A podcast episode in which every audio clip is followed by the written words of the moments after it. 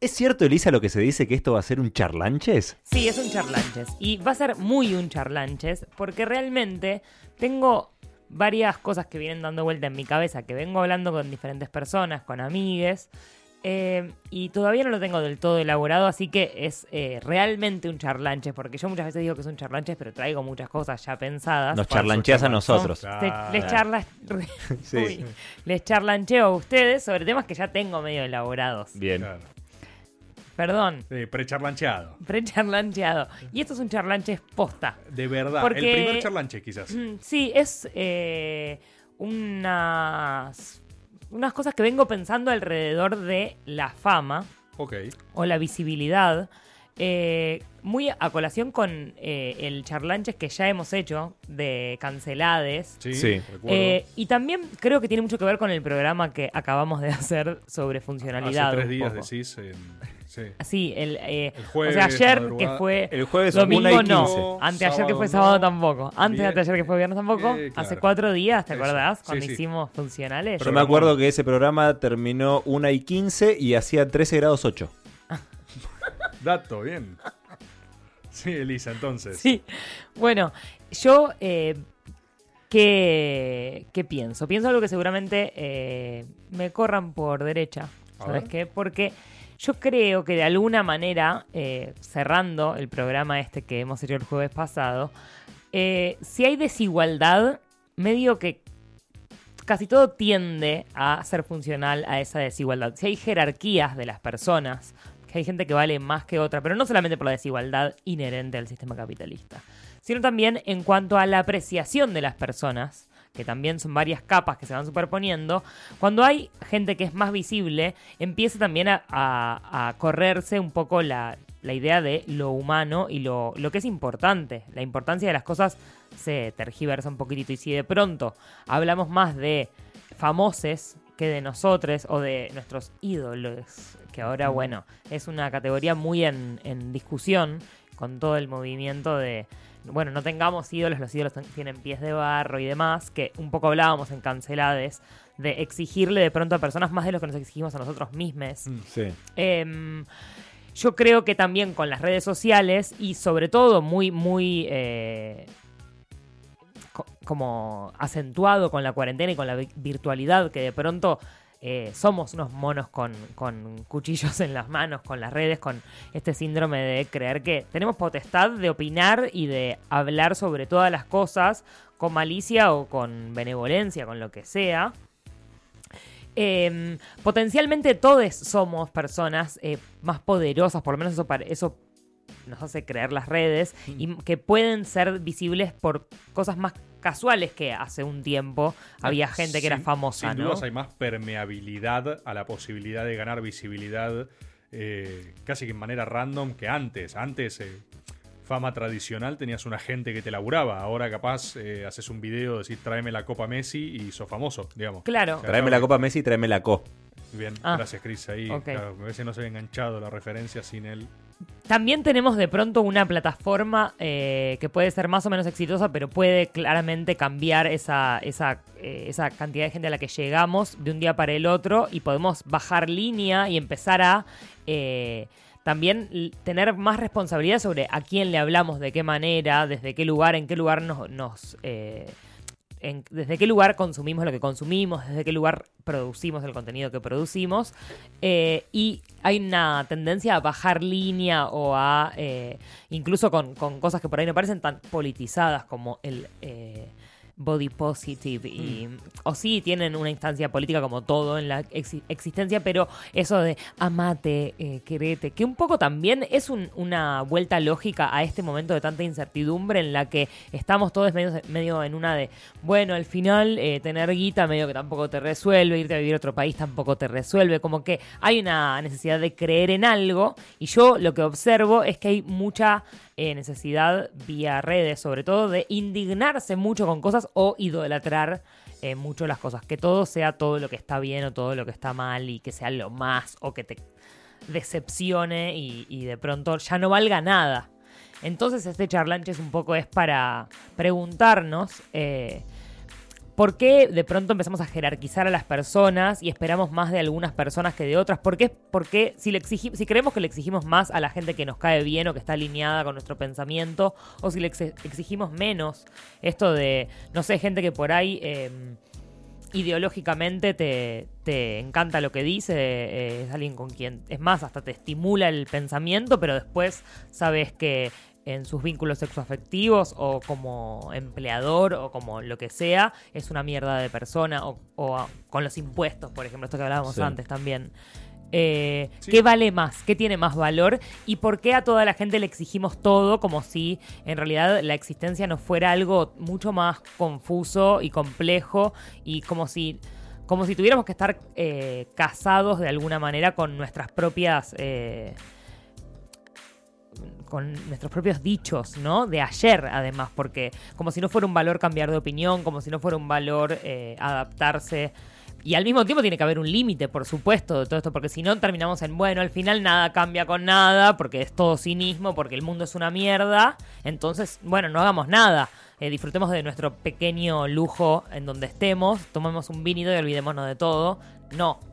Obviamente también esto muy en burbuja, Twitter, redes sociales y demás, que hay una, en este, yo creo que en este contexto de, cuarentena, eh, en gran parte del país, eh, hay una ilusión de que esa es la realidad también, eh, que hay que romper y que es muy importante volver a, bueno, esto es una buena plataforma para difundir ideas, no para pensarlas, no para debatirlas, nunca nadie debatió con alguien que pensaba distinto en redes y alguno de los dos reflexionó, eso no, pasa.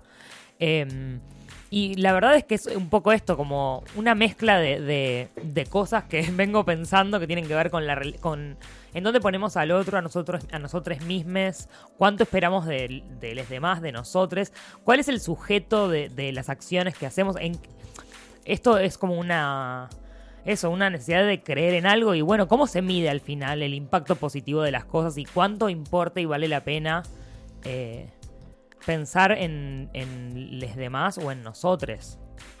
Ok.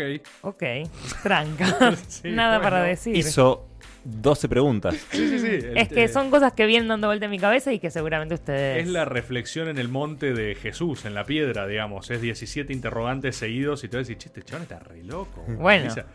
sí.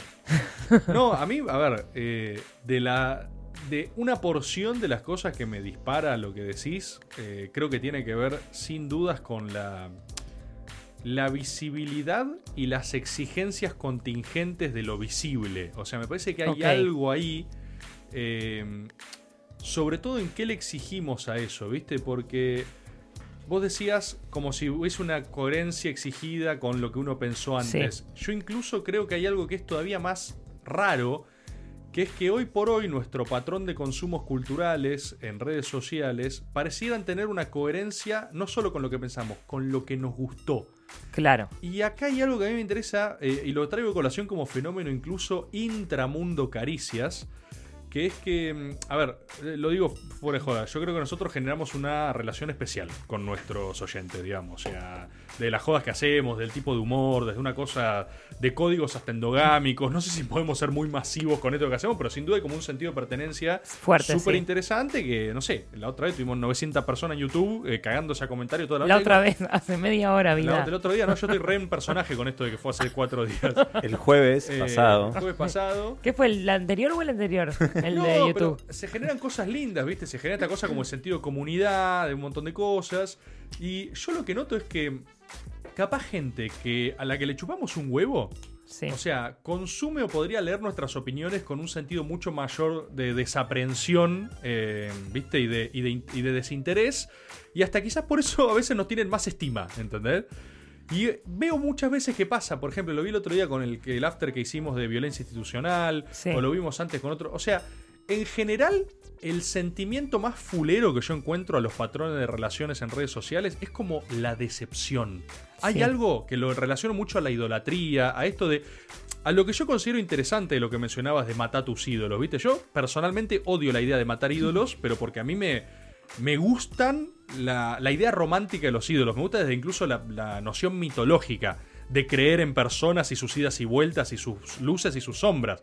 De hecho, mitología clásica, los dioses eran un desastre, ¿viste? O sea, en Sí. Grecia eh, después vino la cosa canonizada católica, pero Sí, antes... la astrología es eh, bastante una derivación de eso también y, y también algo que se ubica más allá de el ser buena o mala persona, el bien o el mal, es algo mucho más complejo. Es que totalmente, Zeus era, era un violador, un abusador de todo lo que caminaba, eh, un, un poco más un pederasta, o sea, sí, esos, un eran los, déspota. esos eran los dioses, y, y de ahí vos te repensabas como humano y con esa vara te medías, te medías para bien, para mal, para sus reglas, para tus reglas, o sea, había como una relación muy Es interesante. que la- las religiones son muy interesantes también porque eh, como relato, como mito, como, como narración de la existencia para encontrarle sentido a esta cosa ridícula que es vivir, ¿no? Porque realmente no tiene ningún sentido haber nacido y encima eh, estar muriendo y saberlo y ver qué hacer en el medio para darle sentido a nuestra vida. Me parece que justamente lo, lo interesante de eso es que el relato, cuando es una idea, es fabuloso y es espectacular si nos ordena en un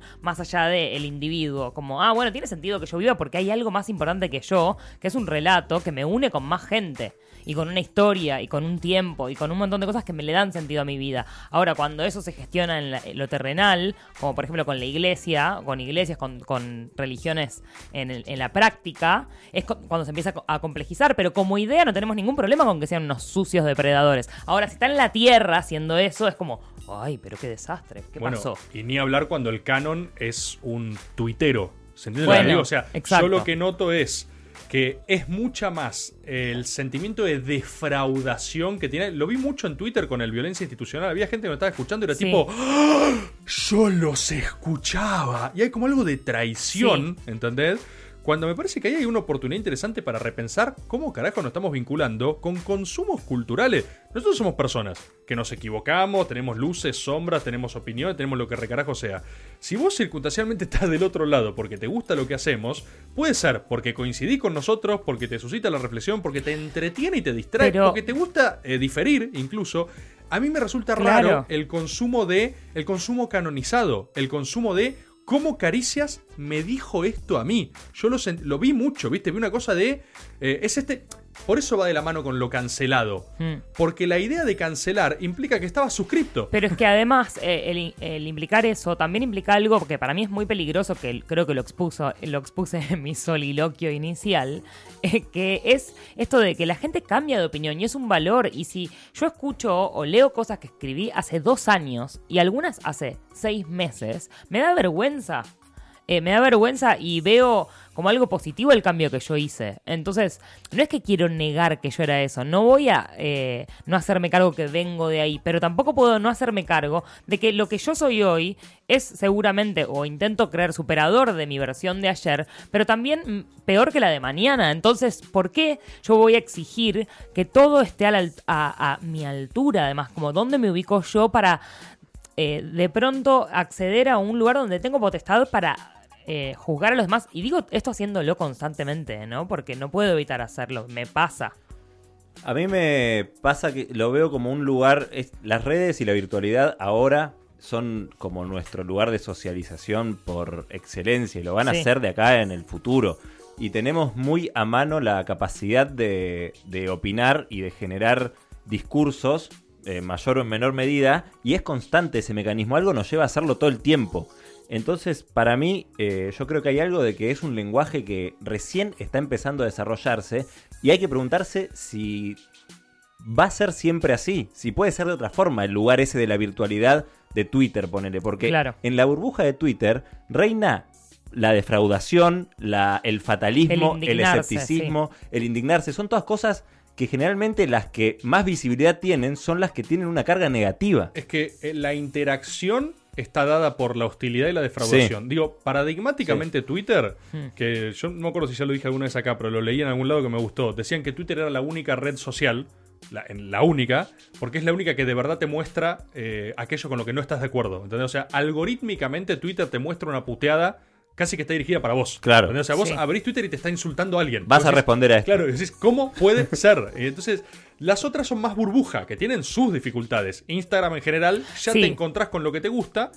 eh, Sí, y, y con muchos mandatos te encontrás con en mandatos. Instagram porque vos tenés que ser eh, de muchas maneras. Es una forma canónica de Sí. eh, la parte más visual de la vida, ¿no? Sí, tal Eh, cual. Y, moral- de, de relato también, como también. esta música las con campañas, sí. estas cosas, eh, las ideas más políticamente correctas o lo que recarajo sea. y Las siempre- cosas que censura. Y sí, exacto, y siempre de una cosa de atril a púlpito. Y Twitter es más el barro, ¿viste? Sí. Una Sí, cosa es una cloaca que. Y a mí me gusta igual eso. A mí me parece re divertido. El tema es eh, regular. Yo creo que hay una parte verdaderamente insalubre de eso. O sea, voy- lógicamente hay gente que la pasa re mal, hay gente que se expone Sí, sí. famosa y de repente la revientan y tiene un quiebre psíquico, Sí, ¿entendés? sí, sí. Y son un garrón esas cosas también. Y yo creo que hay que pensar, viste, es jodido porque tampoco pasarse, a mí me molesta mucho eh, esa suerte de tiranía de multisensibilidades en la cuales todo puede ofender a alguien. Viste, Twitter es medio el paradigma de eso, que a veces uno hace un chiste con algo y de repente lo recoge el, el guante a alguien de, no sé, Lo que pasa es que- que... te dice, ¿cómo pudiste decir Pero, esto? pero a la digamos? vez yo creo que acá hay algo también que eh, par- yo parto de, de la idolatría y de la fama, pero me parece que es aplicable a los vínculos en general, porque en mayor o menor medida eh, también esa decepción funciona con la gente que queremos. Y, y al mismo tiempo, cuando queremos a alguien, muchas veces no significa que estamos eh, queriendo todo el paquete. O sea, estamos queriendo a esa persona, de hecho decidimos quererla, pero hay muchas cosas que no nos gustan, que decidimos obviar, que podemos negar, que nos hacemos los giles, que en un momento no podemos convivir más con eso y decimos, che, la verdad, ya Sí. tuve muchas alarmas de esto, no quiero esto en mi vida, y así es que podemos eh, de pronto eh, cortar vínculos con personas. En el medio hay dolor, hay angustia, o sea, lo, lo inherente a la existencia misma del humano, pero cuando eh, estamos eh, tan eh, pendientes del otro eh, y no tan, no tan conscientemente de que es un espejo el otro siempre, el otro, a mí me resulta peligroso porque además siento que hay una personificación de las causas muy peligrosa para las causas. O sea, el mundo de las ideas no puede ser el mundo de las personas llevando ideas, porque las personas no son lo más importante en, las, en el mundo de las ideas. De hecho, no importa. Entonces, como... a- eh, todo esto también surge por eh, cuando lanzaron este programa por streaming eh, Janina La Torre con Eso varios no- influencers. No vi qué es. ¿Qué pasó? Es una como obra de teatro, no sé, es un show por streaming Sí. que no es plataforma televisor, o sea, es algo novedoso, ponele, porque eh, es una producción grande, con una productora detrás, Sí. bla, bla, bla, mucha... Por streaming. Mucha, sí, mucho dinero por streaming, pero que sacas entradas por Ticketek, Ah, qué sé yo, o bueno, no sé, otra plataforma. Eh, producido, ponele, por, no sé si por Stuessel, pero ah, por ahí. Claro. Janine La Torre y son eh, influencers. eh, Martín Sirio, la faraona. eh, Santi Maratea. mm, eh, Lola La Torre, la hija de Janina. El pibe que baila, que canta con ella en el cantando. Sí. Y eh, un, un pibe más, no, más, no sé. Lizardo Ponce, que es otro pibe que, bueno, muchos seguramente no lo conocen ustedes, pero es gente joven que es una actualización de muchos discursos, pero mucha gente lo que siente es tipo, ¿cómo puede ser que, chabones que son eh, gays estén con Janine La Torre, que es la derecha, como hasta acá, qué decepción, qué desastre?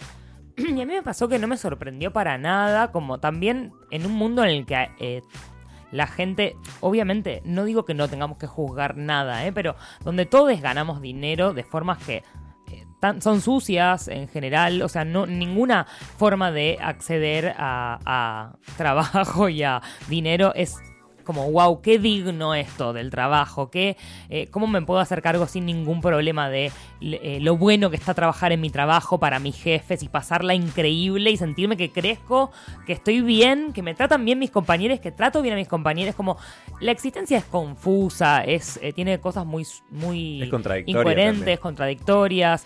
Eh, entonces siempre me parece peligroso cuando nos metemos en- con cómo gana la plata las demás personas. También entiendo que lo hagamos y me parece que es importante estar a- alertas, pero me cuesta entender el límite entre...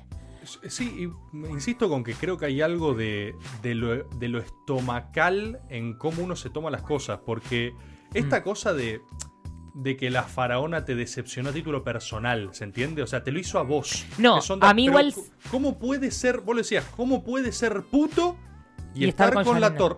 Porque tiene, o sea, no sé por Porque qué. se no, puede ser puto y general- Claro, Exacto. ¿por qué no puede ser puto y de derecha? O puto Bueno, y discriminatorio. No Por sé, eso, a mí, la, a mí la decep- esa decepción me pasó con otras personas, con otras cosas. Esa decepción no me pasó con estos pibes porque tampoco son pibes que yo consumo. No me, nunca me gustó eh, la faraona, por ahí lo escuchaba un poco, lo vi un par de videos y enseguida le empecé a sentir cosas muy clasistas y lo dejé de seguir porque me aburría eso. No me gustaba, no, no era algo que podía obviar en su discurso. Lo clasista que era, lo misógino que era. Sí, no lo que a pude. vos te gusta, en lo que a vos te da risa, Claro, en lo que entonces yo vos lo. Pero no me enojé, no empecé a bardearlo, no esperé nada. O sea, fue como, che, esto a mí no me interesa. Pero de pronto me recebo con gente tipo, che, re pendiente, como esta cosa de seguir gente también que odias, ¿viste? Y mirarle y decir, ¿cómo puede ser? Pasa eso también, o sea, hay una necesidad de identificar lo que nos gusta y lo que no nos gusta para odiarlo, Para y sostenernos en el, en el rechazo a eso. Nos pasa a todos, me parece eso. Y si, si bien todo es relativo y la gente cambia de opinión, claramente también hay una cosa de, bueno, hay un piso moral que yo tengo que sostener. La moral también es un- una forma de ordenar ese caos que es vivir, ¿no? Sí, eh, me parece... Hay que como tal vez generar ciertos acuerdos, no sé si son acuerdos con uno mismo o la forma de desenvolverse. Yo creo que hay mucha, eh, esto, producción de contenido negativo todo el tiempo. No sé qué también hace consumir eso todo el tiempo. Yo me he sentido muchas veces eh, mal físicamente por, che, estuve hace cuatro horas que estoy viendo Twitter Claro. estoy viendo cosas malas todo el tiempo, estoy reaccionando y me están afectando y, los- y lo estoy siguiendo y lo sigo haciendo.